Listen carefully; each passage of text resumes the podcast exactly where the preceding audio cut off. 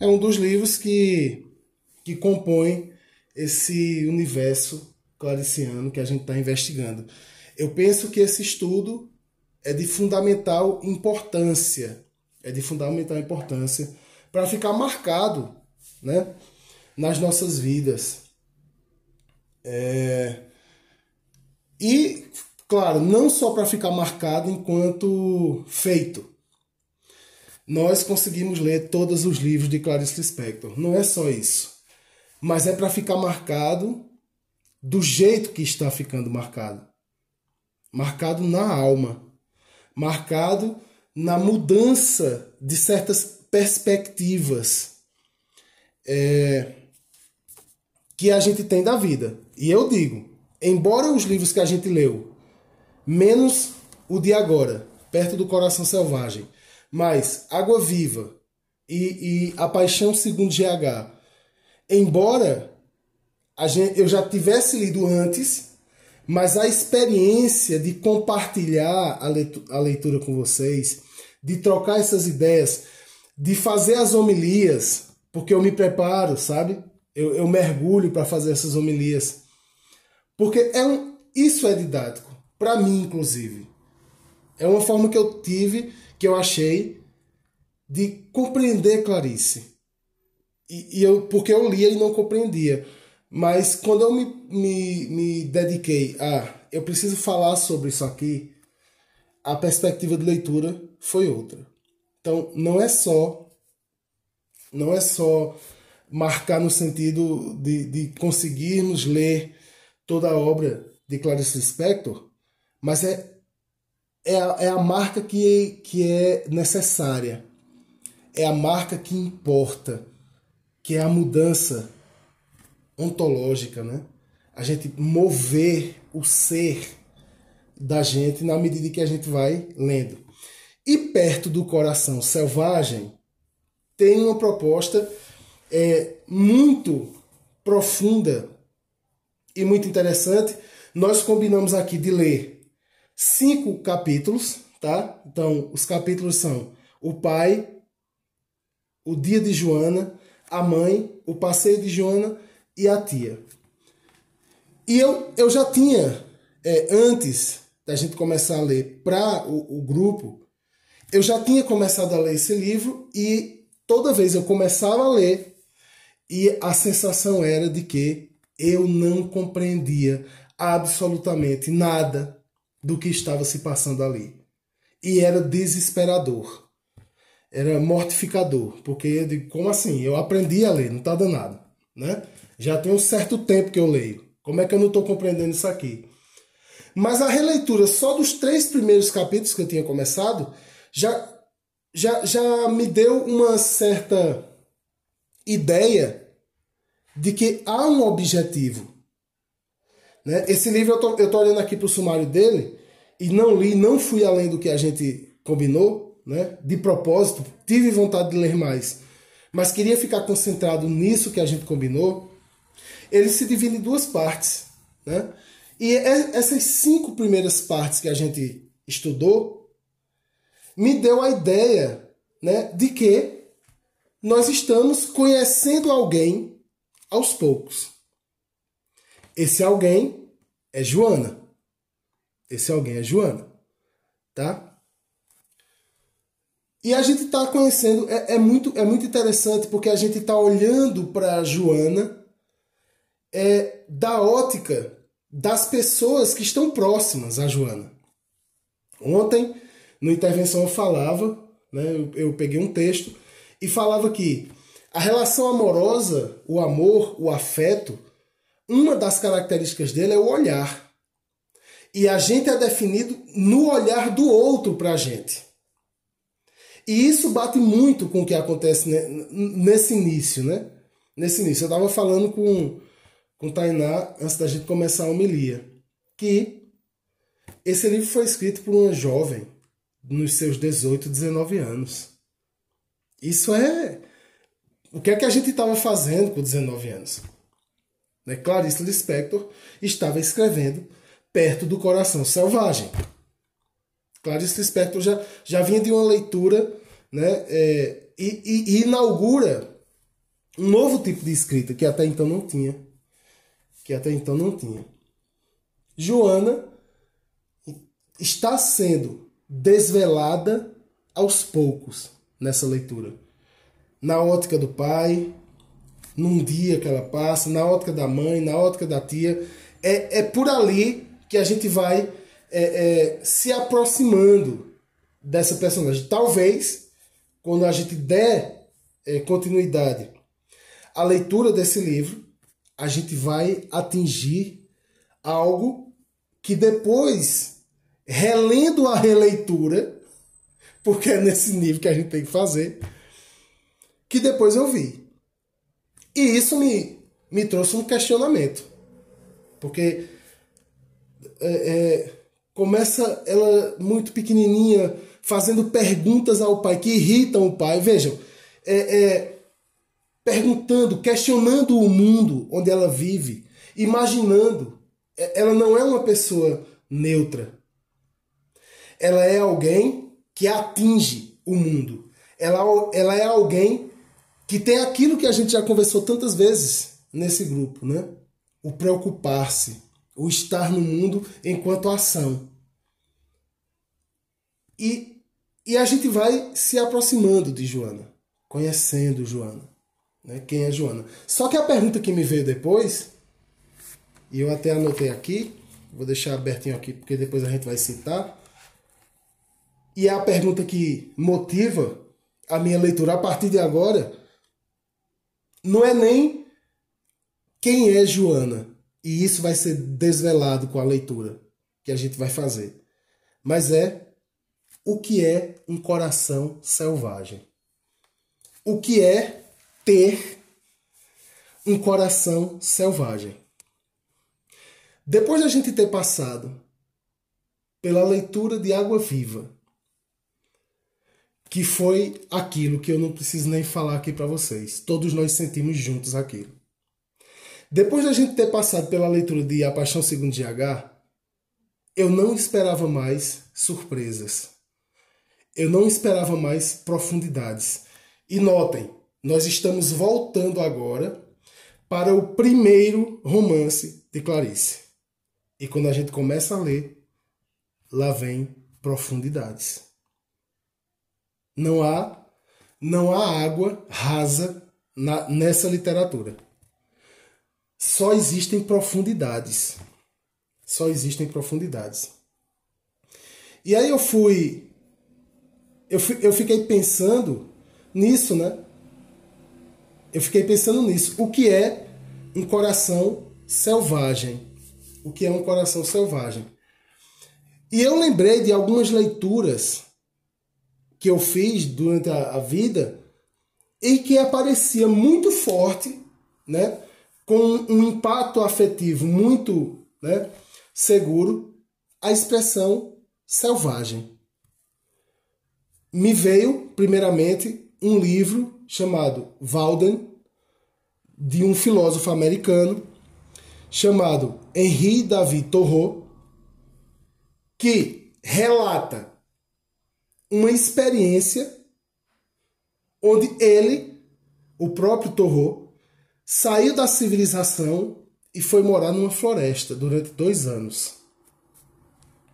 Vejam, isso é muito forte porque não é não é alguém teorizando sobre a vida. Não é alguém dizendo, idealizando o que é ser selvagem. É alguém que deixou tudo para trás e foi ser selvagem, como diz Fernando Pessoa, entre árvores e esquecimentos. Ah, no livro Walden, existe uma passagem que eu acho muito interessante.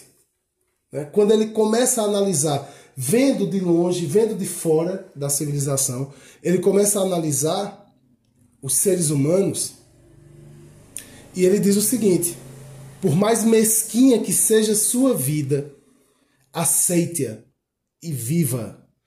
Não se esquive a ela, nem a trate com termos duros. Ela não é tão ruim quanto você. Olha que, olha que impacto, né? A sua vida não é tão, tão ruim quanto você. Quem, quem é ruim é você, não é a sua vida. ela parece tanto mais pobre quanto mais rico você é. Isso é um alerta que somos nós que empobrecemos a nossa vida quando a gente só tem um olhar para a riqueza. Ele pode dizer isso. O Torro abandonou tudo e foi morar na floresta. Quem vê defeito em tudo, verá defeitos até no paraíso. Ame sua vida, por pobre que seja. Talvez você possa ter algumas horas agradáveis, emocionantes, gloriosas, mesmo num asilo de pobres. A nossa riqueza está nessa selvageria que aqui, que aqui eu coloco como um, um modo de olhar a vida. O segundo selvagem que eu lembrei foi Christopher McCandles. Christopher McCandles. Christopher McCandles foi um jovem, se formou, tinha família, o pai era rico, né? Se formou e um belo dia ele colocou uma mochila nas costas e foi embora. Foi embora. O sonho dele era ir para o Alasca e viver entre os animais. Né? Isso deu origem a um livro do John Krakauer chamado Na Natureza Selvagem, que virou também um filme dirigido por Champagne. Eu assisti esse filme e eu quase pirei da cabeça. Eu quase ia me embora pro Alasca. Depois de ver esse filme. E li o livro. Quando eu li o livro, pirei mais ainda. Na Natureza Selvagem, Christopher McCandles é um exemplo de um coração selvagem. Tem uma frase muito muito linda que ele diz, ele nas caminhadas dele para chegar ao Alasca, e ele encontra um casal de hippies e eles vão para a praia e ele diz: "Os únicos presentes do mar são golpes duros e às vezes a chance de sentir-se forte. Eu não compreendo muito o mar, mas sei que as coisas são assim por aqui. E também sei como é importante na vida não necessariamente ser forte, mas sentir-se forte. Confrontar-se ao menos uma vez, achar-se na maior condição humana, enfrentar a, pe a pedra surda e cega a sós, sem outra ajuda além das mãos e da cabeça. Isso é ter um coração selvagem. É querer sentir-se forte. É, é, é, não ter a pretensão de ser forte, mas dizer assim: é preciso me sentir forte para ser forte. Ter um coração selvagem, segundo o McCandles, que igual ao Torro não teorizou, ele foi lá viver isso. É como diz, enfrentar a pedra surda e cega a sós se desafiar. Isso é ter um coração selvagem. E aqui é, eu me encontro com outro cara que tinha coração selvagem e que, inclusive, escreveu uma música chamada Coração Selvagem. Eu me encontro então com Belchior. Belchior tinha um coração selvagem. E assim como Torro e assim como McCandles, Belchior também abandonou a comodidade da vida.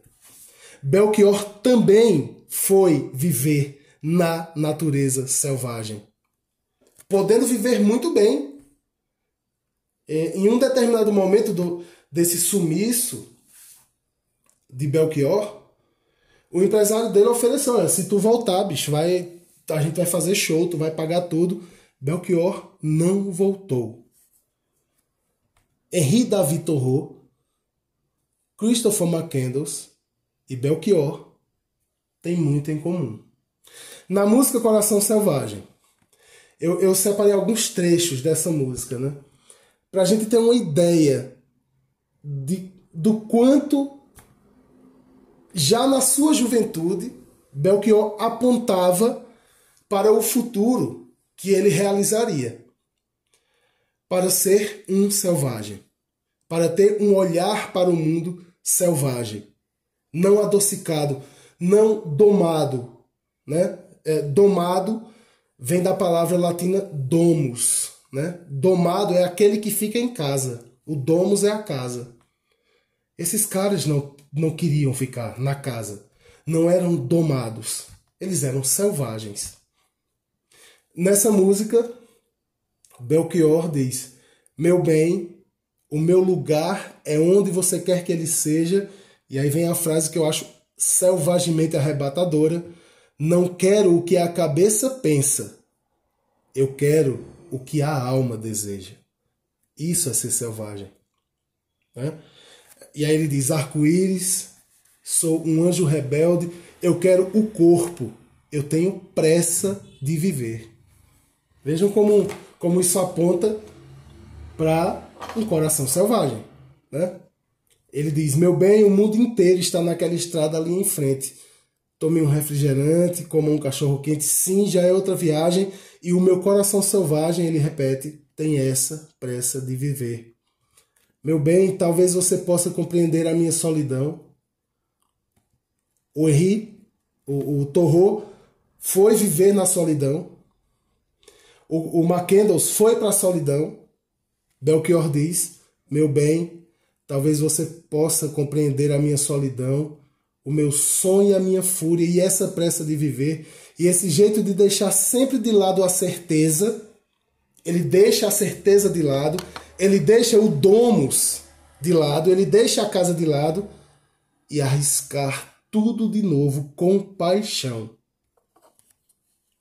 E aí ele arrebata: andar caminho errado pela simples alegria de ser. Depois eu depois que eu tive esse reencontro com esses três selvagens, eu lembrei de uma passagem na Bíblia que eu acho que é muito apropriada né, para descrever pessoas que não, não se deixam domar. Apocalipse, capítulo 3, versículos 15 e 16.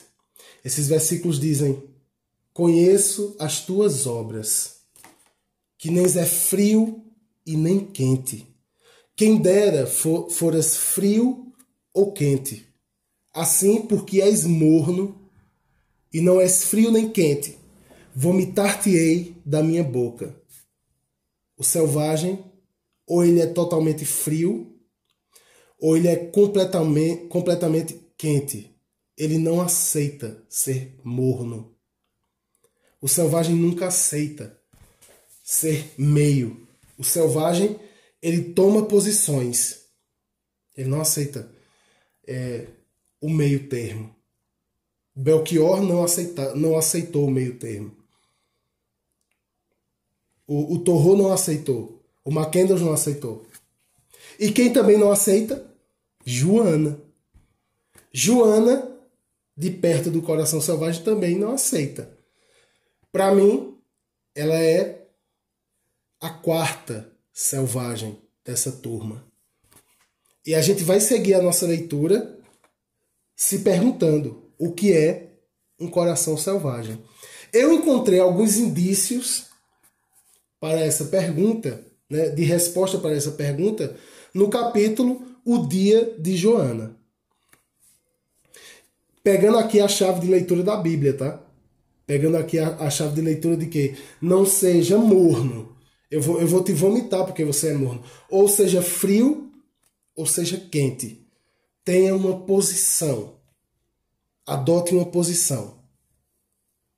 Olha o que, olha o que o livro diz no capítulo O Dia de Joana.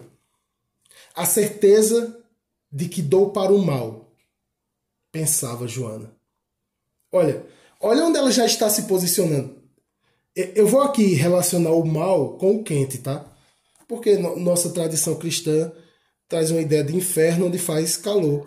É meio tipo Piranhas ou Arapiraca ou, né?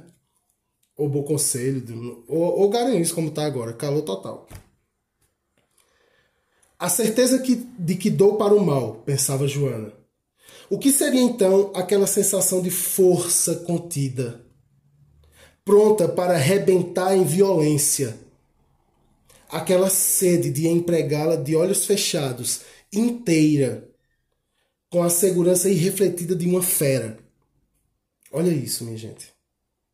Não era no mal apenas que alguém podia respirar sem medo, aceitando o ar e os pulmões. Nem o prazer me daria tanto prazer quanto o mal, pensava ela, surpreendida. Sentia dentro de si um animal perfeito. É selvagem.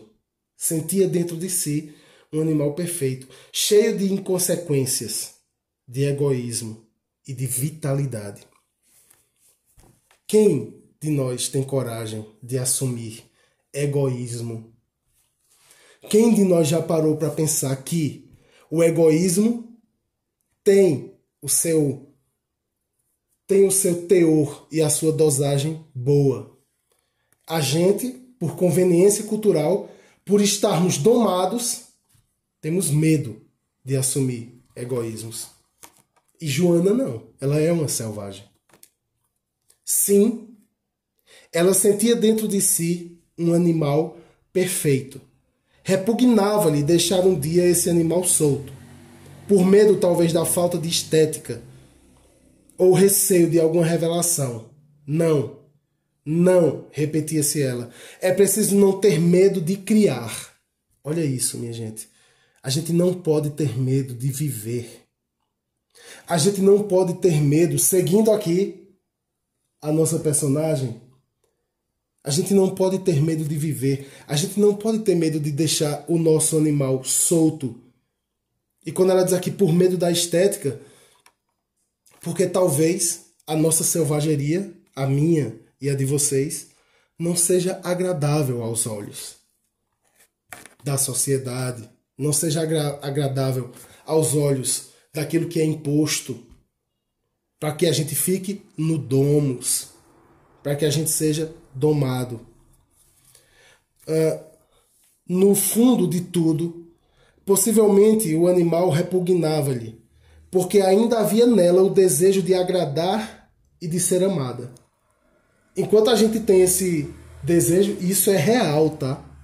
O que eu estou falando aqui é real. Enquanto a gente ainda guarda o desejo de agradar os outros e de ser amado, a gente não pode ser selvagem. A nossa selvageria contrasta contrasta com o outro. Porque a nossa selvageria nos leva a sempre nos guiar, como diz na música, né, pelos nossos instintos, pelos, pela nossa alma. Eu não quero que a cabeça pensa, eu quero o que a alma deseja. E isso geralmente entra em conflito e entra em confronto com o outro. E aí ela continua, para a gente ir finalizando. Porque a melhor frase, sempre, ainda a mais jovem, era: A bondade me dá ânsia de vomitar. Olha essa menina, minha gente. Olha para Joana. A bondade me dá ânsia de vomitar. A bondade era morna. Isso aqui é Bíblia, isso aqui é bíblico tá? Porque na Bíblia diz: não seja morno, porque se você for morno, eu vou te vomitar da minha boca. Vomitar-te-ei da minha boca. Ou seja quente, ou seja frio. E o que é que, o que, é que a gente encontra aqui? A bondade era morna e leve. Cheirava a carne crua, guardada há muito tempo, sem apodrecer inteiramente, apesar de tudo refrescavam-na de quando em quando, botavam um pouco de tempero, o suficiente para conservá-la um pedaço de carne morna e quieta. Não sejamos mornos. Joana está dizendo aqui né, é, é, que a bondade, e aqui a gente pode interpretar livre, livremente o que seja essa bondade. Né? Mas ela diz: a bondade é morna, me dá vontade de vomitar. E isso está lá no Apocalipse. Me deixem só é, é, caminhar um pouco mais com essa selvageria de Joana. Isso é só o início do livro. A gente está só conhecendo essa mulher. Aliás, essa menina e essa mulher. Emocionava também ler as histórias terríveis dos dramas onde a maldade era fria e intensa, como um banho de gelo. Como se visse alguém beber água e descobrisse que tinha sede, sede profunda e velha. Talvez fosse apenas falta de vida. Estava vivendo menos do que podia e imaginava que sua sede pedisse inundações. Ela não é morna. Então a sede dela não pode ser me, é, uma sede morna, uma sede amena. A sede dela de vida pede inundações. Ela é intensa, ela é selvagem. Eu acho lindo isso aqui. O gosto do mal. Mastigar vermelho, engolir fogo adocicado. Não acusar-me. Buscar a base do egoísmo. Tudo que não, não sou não pode me interessar a possibilidade de ser além do que se é. No entanto, eu me ultrapasso, mesmo sem o delírio. Minha gente, olha o desafio que está lançado por Joana. Eu me ultrapasso. Quem de nós tem coragem de se ultrapassar, de romper barreiras e se ultrapassar para ser selvagem? Eu me ultrapasso, mesmo mesmo sem o delírio. Sou mais do que eu quase normalmente. E ela vai, né, é, relatando essa, essa selvageria, esse gosto do mal, mas no final dessa leitura que a gente combinou, eu não avancei, tem uma frasezinha que eu, que eu fiquei intrigado, né? Porque ela está dizendo aqui, ela quer inundações. Ela é selvagem, mas ela diz assim: quis o mar e sentiu os lençóis da cama. Será que será que ela consegue, né? Será, será que ela que ela vai conseguir as aspirações? Será que ela vai ser selvagem o suficiente para romper o domus? São questionamentos de uma menina, uma adolescente, que a gente está começando a conhecer agora. Acho que essa viagem com Joana vai ser longa, profunda e vai ser quente. Porque se for morna, nós vamos vomitar esse livro.